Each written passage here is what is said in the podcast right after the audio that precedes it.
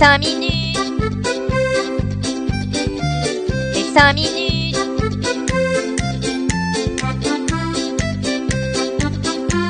Les 5 minutes du coin. Bonjour à tous et bienvenue pour ce nouvel épisode des 5 minutes du coin. La citation de la semaine sera Ne mettez pas votre confiance dans l'argent, mais mettez votre argent en confiance. N'investissez donc uniquement l'argent que vous êtes prêt à perdre. Une semaine pleine de volatilité sur les marchés crypto avec comme d'habitude le Bitcoin qui dicte la tendance, mais qui est lui-même directement influencé par la finance traditionnelle. Après une remontada phénoménale jusqu'aux 18 000 dollars, le Bitcoin rechute aux alentours des 17 000 suite à l'annonce de la hausse des taux de la Banque Centrale Américaine de 0,5 points, ce qui leur fait un taux de 4,5% quand en Europe, nous ne sommes encore qu'à 2,5%. Le Fear and Greed Index est de 29 dans la peur, comme d'habitude. La traversée du désert commence à être longue. Avant de commencer les infos, une petite blague pour vous détendre un peu. Savez-vous pourquoi les prêtres adorent le Bitcoin? Parce qu'il n'a encore que 13 ans. Voilà, on va pouvoir maintenant commencer. Donc, en première info, on a une autre blague qui concerne nos chers parlementaires européens, qui s'évertuent à trouver une régulation à rapidement appliquer au secteur des crypto-monnaies car énormément de gens perdent de l'argent, mais surtout, le plus grave, préparez-vous, c'est vraiment le blanchiment d'argent. C'est bien connu, tout le monde utilise le Bitcoin pour ça. Apparemment, tout le monde, sauf Eva Kaili, la vice-présidente du Parlement européen qui préfère tout de même la bonne vieille méthode du sac de billets afin de rester droit dans ses bottes. En tout, c'est 1 500 000 euros qui étaient en jeu dans cette affaire de corruption, dont 1 million provenant du domicile d'Eva.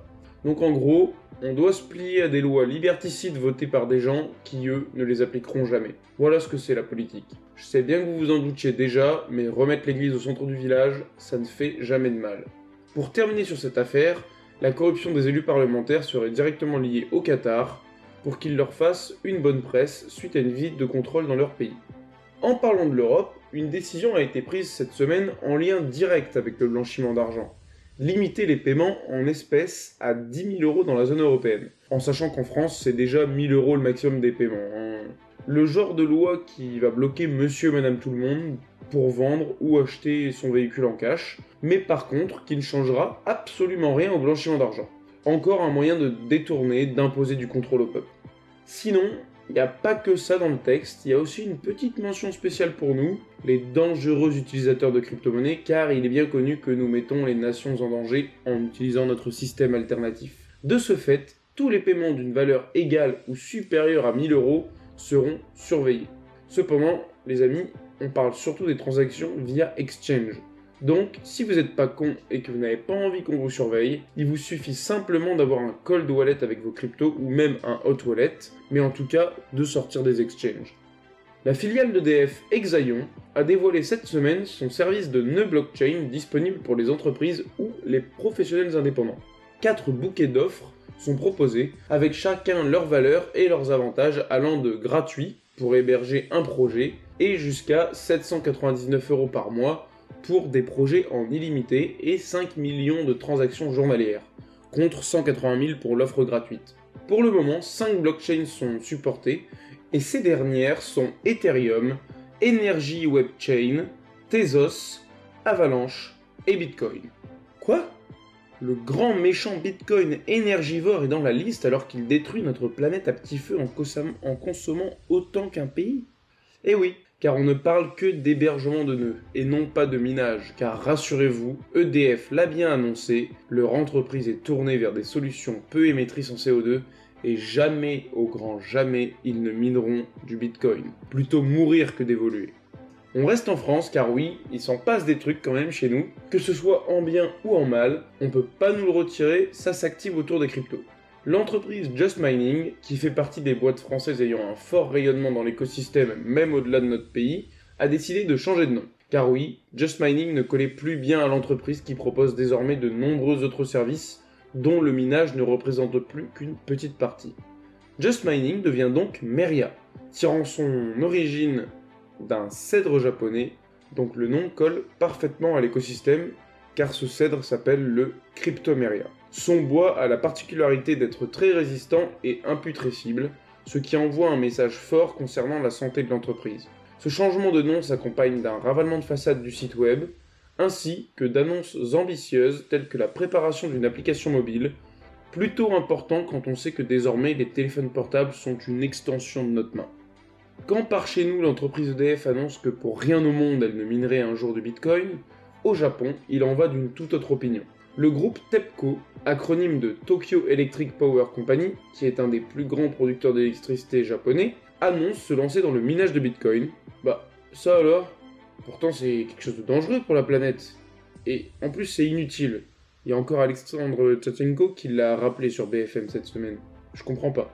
C'est plus précisément une de leurs filiales, Agile Energy X, qui se lance dans cette aventure. Mais alors pourquoi miner du Bitcoin? Bah en fait c'est très simple. Ils ont des surplus de production d'énergie sur leur production verte, qui ne peut être stockée, et qui jusqu'alors était perdue. C'est valable pour leur production aussi bien éolienne que photovoltaïque qu'hydraulique. Ce surplus d'énergie sera désormais utilisé pour miner du Bitcoin afin d'alléger la note financière, mais également le gaspillage que ça représente. Est-ce que vous savez à quel moment on sait qu'on commence à vraiment s'approcher du bottom? Bah, C'est assez simple, c'est le jour où on apprend que Mr. Donald Trump en personne annonce sortir sa collection de NFT. Est-ce que cela fait bonne pub au secteur ou est-ce que ça le ridiculise? Je vous laisse vous faire votre opinion. En attendant, allons voir à quoi ressemble ce chef-d'œuvre artistique. Ce qui est certain, c'est qu'ayant annoncé sa participation au présidentiel de 2024, ce petit coup de pub ne pouvait pas lui faire de mal. Alors, cette collection, qui a de quoi faire trembler le diptyque des Marilyn Monroe d'Andy Warhol. Elle se constitue de 45 000 NFT au prix unique de 99 dollars, qui ont tous été vendus le jour même de la sortie. Ces NFT ont été produits sur la blockchain Polygon, et chaque NFT n'existe qu'en 20 exemplaires ce qui nous donne donc 2250 images différentes de l'ancien président des États-Unis. Mais ce n'est pas tout, car qui dit NFT dit souvent utilité. Qui n'a jamais eu envie de tailler le bout de gras à table avec Donald? Eh bien, c'est ce que pourront faire certains détenteurs de NFT, car chaque NFT correspond en quelque sorte à un ticket de tombola dont les gains sont des entrevues avec le président, comme sur Zoom, ou bien dans la vie réelle, comme avec un dîner à Miami ou un cocktail dans une résidence de Floride. Ich bin ein Bitcoiner. Vous l'aurez compris, cette news se passe en Allemagne. Une nouvelle banque tombe sous l'hégémonie du groupe Bitcoin Group SE, un fonds d'investissement allemand ayant fait l'acquisition en 2018 de la attention, préparez-vous, ça va secouer Tremel Wertpapier Bank, et en 2020 de la Futurem Bank, se retrouve désormais propriétaire à 100% de la Bank Heid, ce qui leur fait donc trois banques à leur actif. Cette dernière est une banque munichoise qui date de 1754. Ce fonds d'investissement, ne cachant pas son amour pour notre très cher Bitcoin, acquiert donc petit à petit des banques ayant une certaine légitimité en Allemagne. On peut donc dire que cela devrait rendre le pays de plus en plus crypto-friendly, ou du moins Bitcoin-friendly, si les banques appartiennent directement à des Bitcoiners. Je vois mal comment il pourrait en être autrement. Alors ça, c'est le gros bazar. Enfin, plutôt Mazar, qui est l'entreprise française spécialisée dans les audits financiers d'entreprises, annonce ne plus travailler avec des clients de l'industrie des cryptos, jusqu'à nouvel ordre elle avait tout de même réalisé les audits de Kraken, Crypto.com, KuCoin et Binance. C'est son dernier rapport concernant Binance qui avait fait un peu de bruit, car il n'aurait apparemment pas reflété la réalité. Cela reste une rumeur, par contre ce qui est factuel, c'est que l'entreprise Mazar a décidé de supprimer tous les rapports sur les entreprises crypto qu'elle avait effectués. Il n'est donc plus désormais possible de les consulter sur leur site internet. Après, on peut pas vraiment leur en vouloir. En ce moment, c'est tellement le Far West qu'une entreprise ayant une réputation à tenir et jouissant d'un bon statut international n'a pas envie de prendre le risque de faire partie d'un potentiel scandale concernant une des entreprises qu'elle aurait auditées.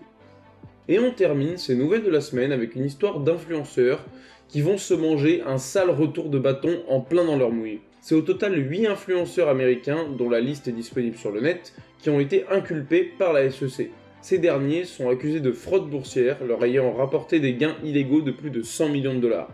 Et c'est là où on voit qu'ils n'ont pas brillé par leur prudence, c'est qu'ils auraient comploté sur Twitter et Discord pour organiser leur petite magouille.